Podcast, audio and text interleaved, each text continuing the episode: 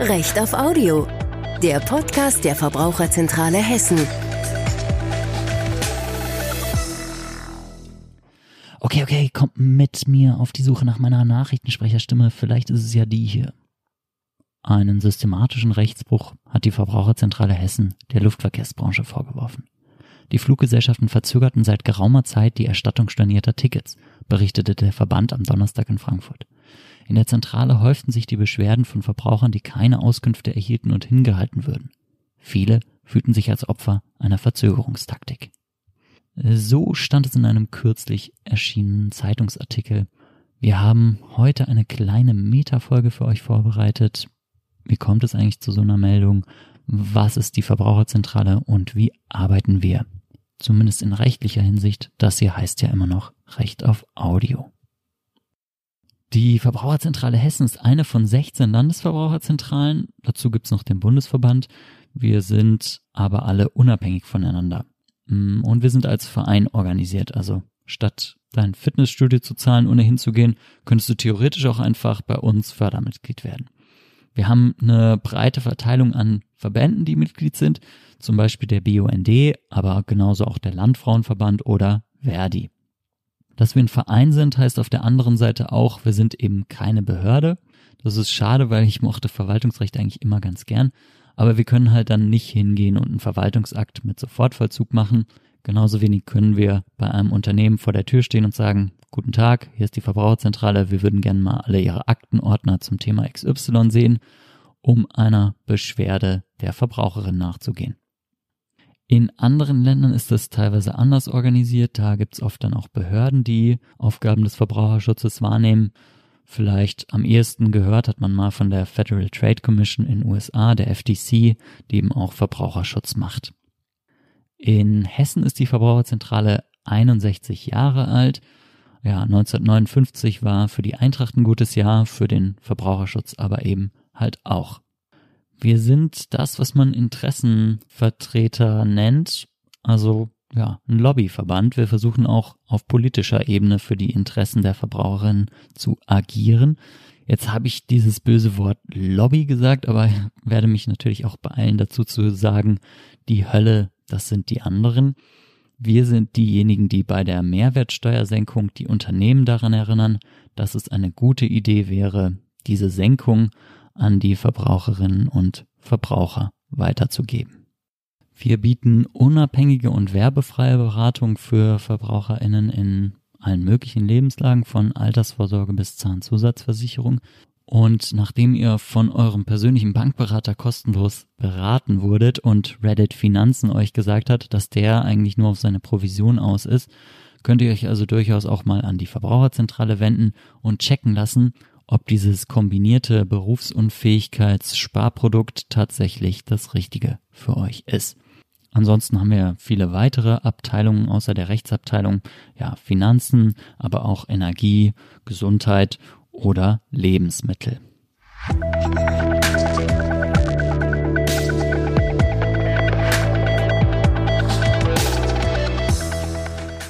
Okay, zum Thema, wie arbeitet eigentlich die Verbraucherzentrale Hessen, habe ich heute auch einen Gast da, und zwar Carola Stab. Carola ist äh, seit zwei Monaten Referendarin bei uns in der sogenannten Wahlstation. Ähm, ja, für die Nicht-Juris unter uns muss man wahrscheinlich noch dazu sagen, was ist eigentlich eine Referendarin, liebe Carola? Ja, hallo. Ähm, ich habe Jura studiert und auch fertig studiert, habe dann mein erstes Staatsexamen geschrieben und auch bestanden und dann ist das Referendariat wie auch bei Lehrern dauert zwei Jahre. Ähm, man durchläuft da unterschiedliche Stationen, ist zum Beispiel beim Gericht oder auch bei der Staatsanwaltschaft und am Schluss ist die Wahlstation. Da sucht man sich die Station aus und ich habe mir die Verbraucherzentrale Hessen ausgesucht. Okay, und ähm, was macht eine Referendarin bei der Verbraucherzentrale Hessen? Also ich habe unterschiedliche Tätigkeiten hier. Ich lese täglich Beschwerden oder auch Hinweise von Verbraucherinnen. Daraus entwickelt sich dann meine Arbeit. Ich unterstütze zum Beispiel die Arbeit der Verbraucherzentrale durch Recherche, schreibe aber auch Artikel für die Homepage oder auch Pressemitteilungen, arbeite an Meldeverfahren oder auch bei Abmahnungen mit und ich prüfe aber auch Gesetzesvorhaben, ob da das Gesetz im Einklang mit, der, mit dem Verbraucherschutz steht das ist so im Groben meine Arbeit, würde ich sagen. Mhm.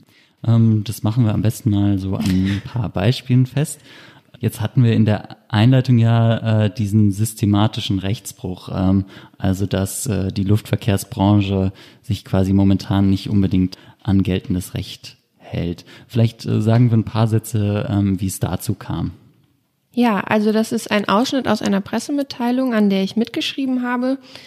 Ähm, da geht es bei den Pressemitteilungen vor allen Dingen darum, die Interessen von VerbraucherInnen gegenüber der Wirtschaft und auch dem Gesetzgeber wahrzunehmen und auch durchzusetzen. Und in den letzten Wochen und Monaten haben sich da zahlreiche Beschwerden auch gehäuft über die Fluggesellschaften und da war es uns wichtig, Missstände öffentlich zu machen. Und deswegen habe ich da diesen Entwurf geschrieben. Wir haben das im Team dann abgestimmt und dann ist die Pressemitteilung so rausgegangen. Mhm. Und äh, dann wurde dann ja sogar äh, eine DPA-Meldung daraus. Äh, in der Folge wurde die Verbraucherzentrale oft zitiert und wir hatten auch mehrere Fernsehauftritte dazu. Äh, wie war das so für dich? Ja, das hat mich natürlich gefreut, dass das so gut angekommen ist und zeigt, finde ich, auch, dass da natürlich ein Problem war oder auch ist. Hm. Jetzt ballern wir natürlich nicht immer nur irgendwelche Pressemitteilungen raus. Ähm, manchmal machen wir auch eher Warnmeldungen äh, auf der eigenen Homepage. Das läuft bei uns unter dieser Rubrik Das ärgert uns. Zum Beispiel haben wir jetzt den Herr F., der schreibt uns ähm, eine Mail an beschwerde.verbraucherzentrale-hessen.de. Das könnt ihr, liebe Hörerinnen und Hörer, natürlich auch tun. Ja, Herr F berichtet dann davon, dass er so eine offizielle Gewinnmitteilung erhalten hat, kann angeblich 9.750 Euro bekommen. Und der sagt dann, dass er das Unternehmen angeschrieben hat. Plötzlich antwortet ihm irgendein anderes Unternehmen aus dem Ausland und jetzt sagt er, das kann ja wohl irgendwie nicht sein. Was machen wir denn jetzt mit so einem Fall? Ja, also wenn wir diese Beschwerde oder diesen Hinweis erhalten, dann schauen wir uns das natürlich genau an und in diesem Fall war das so, dass äh, in diesem Schreiben ein Ergebniszertifikat sogar dabei lag. Und ähm, der Verbraucher sollte dann einfach nur das Schreiben zurücksenden und so hätte er angeblich den Gewinn erhalten. Das Problem war aber, dass er damit automatisch ähm, Produkte bestellt hat. Und er hat dann auch bei dieser Firma nachgefragt, ob er jetzt diesen Gewinn nicht erhalten kann. Und die meinten dann, die ähm, Gewinnnummer stimmt einfach nicht mit diesem Gewinn überein. Das Problem hier ist aber, dass die Firma in den Niederlanden sitzt und dass es eine Briefkastenfirma ist. Also Versuche gegen dieses Unternehmen vorzugehen oder diesen Gewinn irgendwie zu bekommen, sind halt sehr schwer. Und deswegen nutzen wir solche Beschwerden dann, um VerbraucherInnen zu warnen und geben aber auch Tipps. Mhm. Das heißt also eher so eine Art Abo-Falle oder untergeschobene Verträge, die dann da sogar resultieren können. Ja, Thema Tipps. Was sind denn so die Tipps, äh, die wir da in dem Fall dann gegeben haben? Also in dem Fall war das so, dass natürlich gesagt wurde, dass man auf diese Gewinnmitteilung auf keinen Fall reagieren soll, auch wenn natürlich die Verlockung sehr groß ist. Außerdem war natürlich noch so ein Tipp, dass falls man jetzt da doch drauf reingefallen ist, dann ist natürlich der Widerruf möglich. Mhm. Genau, und generell kann man eigentlich auch sagen, jedes Gewinnspiel, wo der Anbieter immer erstmal fordert, dass man Geld bezahlen muss, ist eigentlich Quatsch, ne? Ja, genau. Und ein anderes Stichwort, das du vorhin schon genannt hattest, war ähm, Recherchetätigkeit. Vielleicht können wir da noch ein paar Sätze zu sagen. Was verbirgt sich dahinter und äh, womit hast du es so zu tun gehabt? Wahrscheinlich war das jetzt in deiner Zeit durchaus reiselastig. Ja, genau. Also Corona hat eine große Rolle gespielt. Grundsätzlich ähm, habe ich da mitgeholfen, Handouts für VerbraucherInnen zu erarbeiten, aber auch Hintergrundinfos als Unterstützung für die BeraterInnen. Da wurde dann zum Beispiel der Unterschied nochmal zu einem Reisevermittler und einem Reiseveranstalter erklärt, weil da auch gerade bei Pauschalreisen immer große Fragen im Raum standen. Aber es gab auch ähm, Infos zu den Reisewarnungen oder auch Einschränkungen in Deutschland. Mhm. Ja, gerade bei den Einschränkungen, die so in Deutschland bestehen, fand ich es super schwierig, äh, da irgendwie den Überblick zu behalten. Da war ich auf jeden Fall sehr dankbar für deine Hilfe. dass ähm, ja, das war echt kompliziert. Nicht unbedingt in rechtlicher Hinsicht, aber wir hatten eben dann einfach für jedes Bundesland eine eigene Homepage und auf jeder Homepage ist es irgendwie anders veröffentlicht, was da jetzt genau für Einschränkungen bestehen. Daraus ist dann auch ein Artikel auf unserer Homepage äh, geworden, den wir euch in die Show Notes äh, packen können, was gerade erlaubt ist und was nicht. Jetzt bleiben uns natürlich noch die Abmahnungen als weiteres Betätigungsfeld für die Rechtsabteilung. Hast du ja auch schon so ein bisschen angedeutet. Ähm, da muss man wahrscheinlich noch zwei Sätze dazu sagen. Was ist eigentlich genau eine Abmahnung? Ja, eine Abmahnung ist ein außergerichtliches Schreiben, in dem steht sozusagen, dass wir einen Rechtsverstoß sehen und wir sozusagen das Unternehmen bitten, dies zu unterlassen. Genau. Ähm, an welchen Abmahnungen hast du jetzt gearbeitet? Hast du da irgendwie ein Beispiel mitgebracht? Ja, ich habe zum Beispiel an einer Abmahnung mitgearbeitet von einem Online-Shop für Gaming-Zubehör. Da ging es hauptsächlich um drei verschiedene Punkte. Zum einen die Buttonlösung, also da stand nicht, ähm, dass der Verbraucher jetzt direkt die Produkte kauft, wenn er auf diesen Button klickt. Dann hat ähm, der Online-Shop das Widerrufsrecht überhaupt nicht bedacht, beziehungsweise gibt es kein Widerrufsrecht auf seiner Homepage und das Impressum war unvollständig. Problem hier war, dass, ähm, dass der Online-Shop im Ausland sitzt. Der Anbieter des Online-Shops hat jetzt Zeit bis zum 25.06., also eine relativ lange Frist hat er bekommen, dass er darauf reagieren kann. Und äh, so werde ich wahrscheinlich das Resultat gar nicht mitbekommen, wie das jetzt ausgeht. Mhm. Hängt dann natürlich auch damit zusammen, dass der Anbieter irgendwie im Ausland sitzt und es möglicherweise dauert, bis der überhaupt unser Schreiben erhält. Was könnte denn das Resultat äh, dieser Abmahnung sein? Also das sind ähm, zwei Möglichkeiten, wie das jetzt ausgehen könnte. Möglichkeit eins wäre, dass er die Unterlassungserklärung ähm, unterschreibt und sie auch abgibt.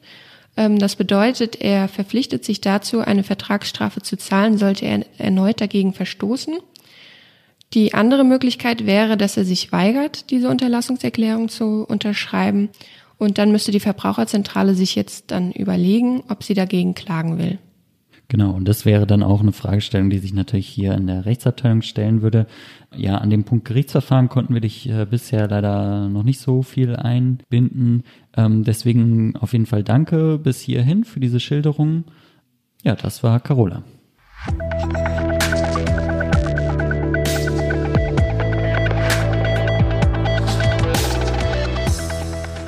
Die Klageverfahren bei der Verbraucherzentrale Hessen laufen meistens schon relativ lange und wir warten eigentlich nur noch auf die Urteile.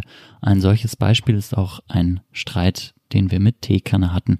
Der Rechtsstreit als solches ist eigentlich mit einem einzigen Satz erzählt. Teekanne verkaufte einen Tee namens Schlank und Fit und für uns stellte sich die Frage, dürfen die das? Wir waren der Meinung, nein, denn es handelt sich um eine unerlaubte gesundheitsbezogene Angabe. Hintergrund für dieses Gesetz ist quasi, dass Verbraucherinnen und Verbraucher ja in der Regel schnell die Kaufentscheidung treffen. Die sehen im Regal irgendein Produkt stehen und treffen innerhalb von einer Sekunde dann die Entscheidung, ja wunderbar, schlank und fit klingt doch toll, das packe ich ein. Und wenn man sich jetzt zu sehr auf diese Bezeichnung, auf den Slogan verlässt, dann besteht möglicherweise die Gefahr, dass man hier tatsächlich gesundheitsfördernde Wirkung erwartet für ein Produkt, in dem quasi einfach nur irgendwelche Kräuter drin sind. Dazu haben wir deswegen dann 2016 eine Abmahnung gemacht. Da war ich noch nicht mal beschäftigt in der Verbraucherzentrale. Teekanne reagierte auf diese Abmahnung einfach mit Nö, sehen wir nicht so. Halten wir nicht für eine gesundheitsbezogene Angabe. Dann blieb uns tatsächlich nichts anderes übrig, als Klage vor dem Landgericht Düsseldorf zu erheben. Und dann sind wir schon im Juni 2017 vor drei Jahren. Im November 2018 sagt das Landgericht Düsseldorf dann, ja, stimmt eigentlich. Da hat die Verbraucherzentrale Hessen doch recht. Das ist eine gesundheitsbezogene Angabe. So geht's aber nicht. Einen Monat später sagt Tekane, nee, sehen wir immer noch nicht so. Hier ist die sogenannte Berufung. Ja. Dann dauert's noch bis Mai 2019, bis die mal die Begründung für die Berufung schicken, immerhin stolze sieben Seiten. Und dann sagt das OLG Düsseldorf ungefähr so, nice Akte habt ihr da, wäre ja schade, wenn die allzu schnell geschlossen werden würde. Es dauert tatsächlich noch bis April 2020, dieses Jahr, dass Tekane dann, vor allen Dingen auch aufgrund anderer Gerichtsentscheidungen, die in eine ähnliche Richtung gingen, sagte, okay, okay, wir nehmen die Berufung zurück. Jetzt muss man nicht überall ganze sieben Seiten schreiben, aber Gerichtsverfahren dauern immer lange und die Verfahrensdauer wird auch leider immer länger, denn Gerichte haben teilweise extremen Personalmangel. Das gilt für die Richterinnen und Richter, aber das gilt auch für die Geschäftsstellen bei Gericht. Wenn wir jetzt als Verbraucherzentrale jeden einzelnen Tee vier Jahre lang aus dem Regal klagen müssten, dann könnten wir den Laden eigentlich dicht machen und Verbraucherschutz Verbraucherschutz sein lassen. Deswegen ist es für uns so wichtig, dass wir eben auch andere Mittel und Wege haben, um Verbraucherschutz zu gewährleisten. Deswegen dann eben auch unsere Medienarbeit, unsere politische Arbeit und teilweise agieren wir auch gar nicht so in diesem Abmahnungskontext, sondern gerade so ganz kleine Anbieter weisen wir manchmal auch einfach unbürokratisch auf irgendwas hin, wenn etwas schief läuft. Zum Beispiel hatten wir eine Tanzschule, die ganz klein war und von einer einzelnen Person geführt wurde und irgendwie in den AGB drin stehen hatte, dass sie 10 Euro Kündigungsgebühr verlangt. Das ist nicht erlaubt, aber da haben wir uns dann mit einem einfachen Hinweis begnügt und gebeten, die AGB anzupassen. Ansonsten stecken wir relativ viel Zeit in die Recherche von Beschwerden der Verbraucherinnen und Verbraucher.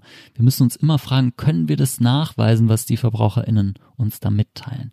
Deshalb, wenn ihr uns eine Beschwerde schickt, haben wir auf jeden Fall den Tipp, macht Fotos, macht Screenshots, damit wir möglichst gut nachvollziehen, wovon ihr da genau redet und ob wir das vor Gericht nachweisen könnten. In letzter Zeit hatten wir zum Beispiel viele Lockvogelangebote. Sowas ist wettbewerbswidrig.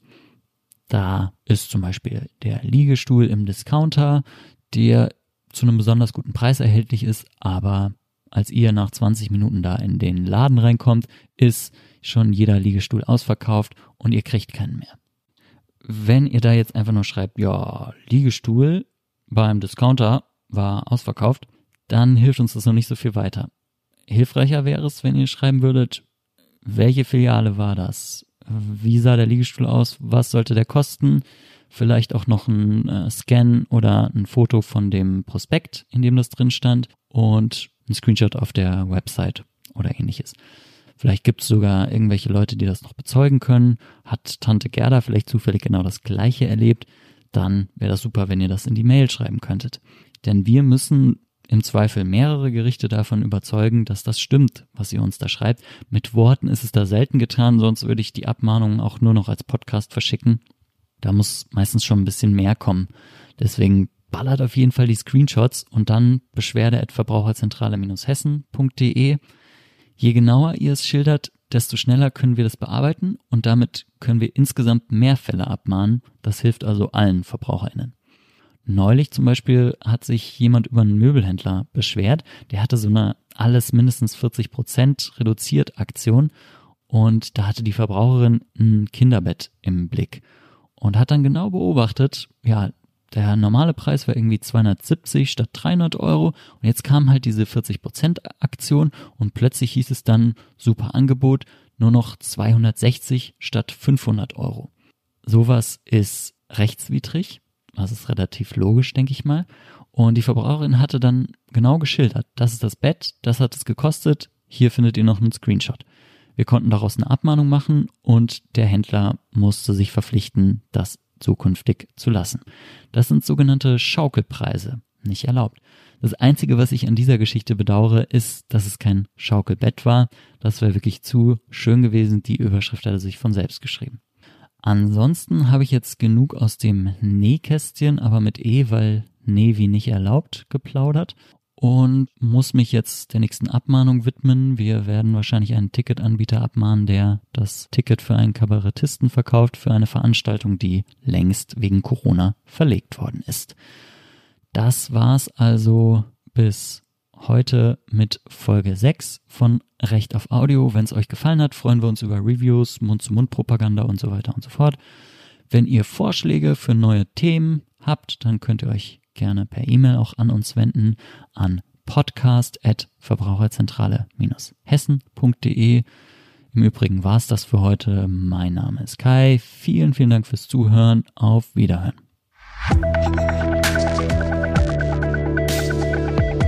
Recht auf Audio. Der Podcast der Verbraucherzentrale Hessen.